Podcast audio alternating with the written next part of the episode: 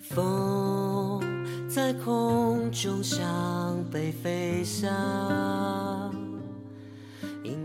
各位好，这里是客栈法律讲堂。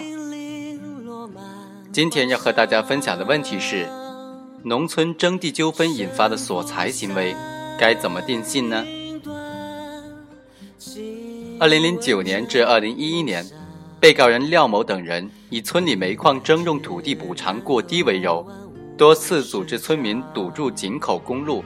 要求聂家煤矿赔偿土地补偿等费用。廖某等人因此先后被公安局行政拘留。之后，廖某等人继续找到聂家煤矿的股东，提出赔偿土地补偿、行政拘留损失等等要求，并以堵井口公路让煤矿无法正常生产、把煤矿搞垮、提几十斤汽油焚灭煤矿等等相威胁。二零零九年、二零一零年，聂家煤矿因征地纠纷两次在梁平县虎城镇的调解下。提高补偿标准并兑现。二零一零年八月十二日，廖某作为聂家村十一组村民的诉讼代表人，向法院提起诉讼，要求聂家煤矿退出多占的土地。二零一一年八月一日，法院驳回了原告的诉讼请求。廖某等人极力组织村民张罗上诉事由。同年八月五日至十日。廖某等人商量找聂家煤矿董事长赵成山赔偿行政拘留、民事诉讼败诉、土地赔偿等等损失，并电话要求赵成山前来解决损失问题。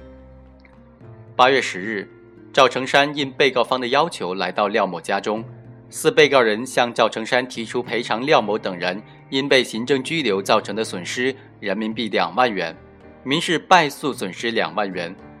廖某被占土地两万元。集体被占土地两万元，共计十二万元。赵成山要求四人出具收条，并保证不再堵煤矿井口公路。随后，赵成山让人将十二万元送到廖某家中。之后，村民得知此事，也纷纷找煤矿闹事。二零一一年八月十四日，赵成山向公安机关报案称被敲诈勒索。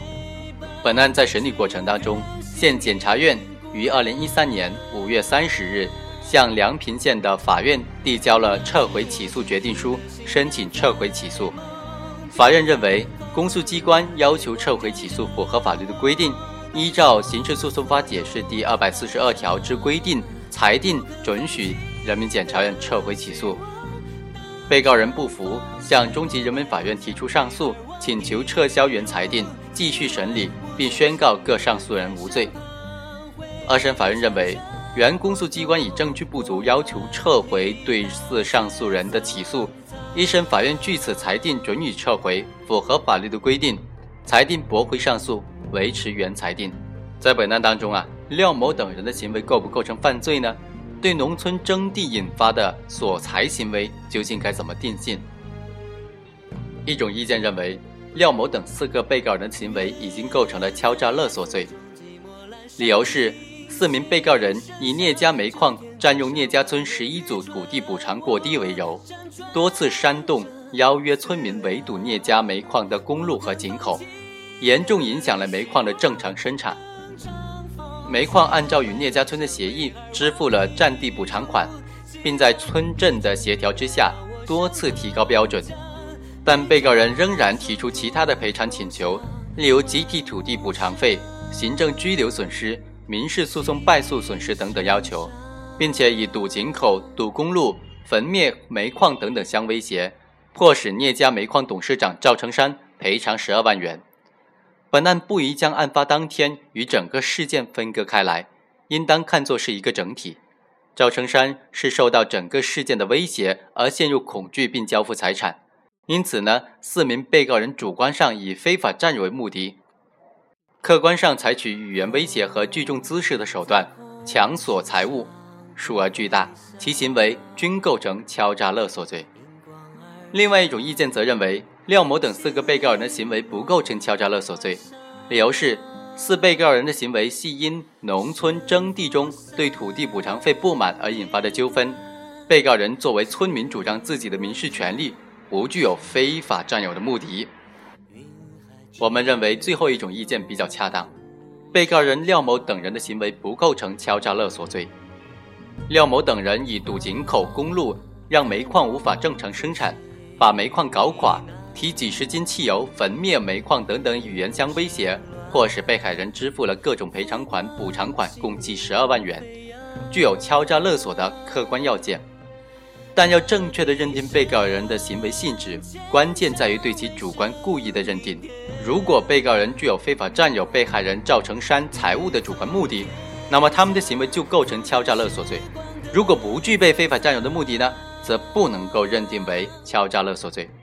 结合本案的具体事实，我们认为，不能够认定廖某等人具有非法占有赵成山财物的主观目的，其行为不构成敲诈勒索罪。首先。要正确的理解非法占有的含义。根据我国民事法律的相关规定，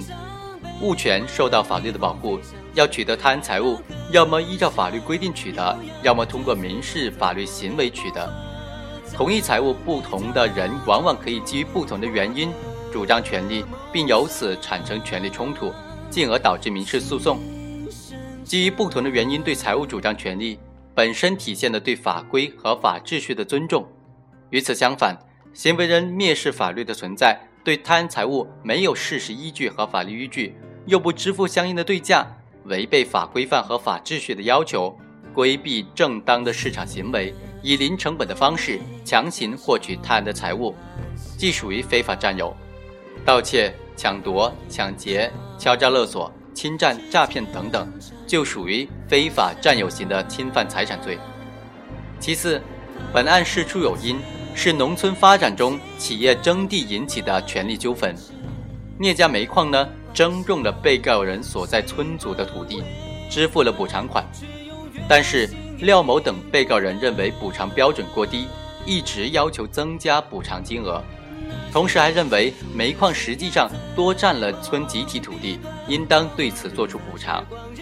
客观上确因补偿标准过低。在梁平县虎城镇人民调解委员会的调解下，聂家煤矿两次提高补偿标准。各被告人系基于与煤矿之间的土地征用关系主张权利，这种权利冲突属于民事争讼的常发案例。再次就廖某等被告人的行为来看，廖某拒绝领取煤矿就春芽土给予的补偿，还就煤矿多占土地、侵犯村民权利提起诉讼，被一审法院驳回起诉。他们又提起上诉，由此可知，被告人并没有蔑视法律的存在，他们具有通过法律裁断维护权利的主观意愿。最后，廖某等被告人虽然有以堵井口、公路让煤矿无法正常生产、把煤矿搞垮、提几十斤汽油焚灭煤矿等等相威胁的语言，迫使被害人支付了各种赔偿款、补偿款，共计十二万元，从客观上呢具有一定的社会危害性。然而，对被告人的上述行为，有必要结合农村地区农民的受教育程度和法治观念进行评价。受法治意识淡薄的影响，农村地区的维权方式难免存在不符合法律规定的情形。如果一律将这些行为入罪，难免打击面过于扩大。因此，对于后果不是特别严重、情节不是特别恶劣、不宜不加区别的，一律作为犯罪处理。综上，我们认为廖某等被告人的行为。在性质上不具有非法占有的目的，因此不构成敲诈勒索罪。最后，我们再来看一下刑法条文的具体规定。刑法第二百七十四条规定，敲诈勒索公私财物，数额较大或者多次敲诈勒索的，处三年以下有期徒刑、拘役或者管制，并处或者单处罚金；数额巨大或者有其他严重情节的，处三年以上十年以下有期徒刑，并处罚金；数额特别巨大。或者有其他特别严重情节的，处十年以上有期徒刑，并处罚金。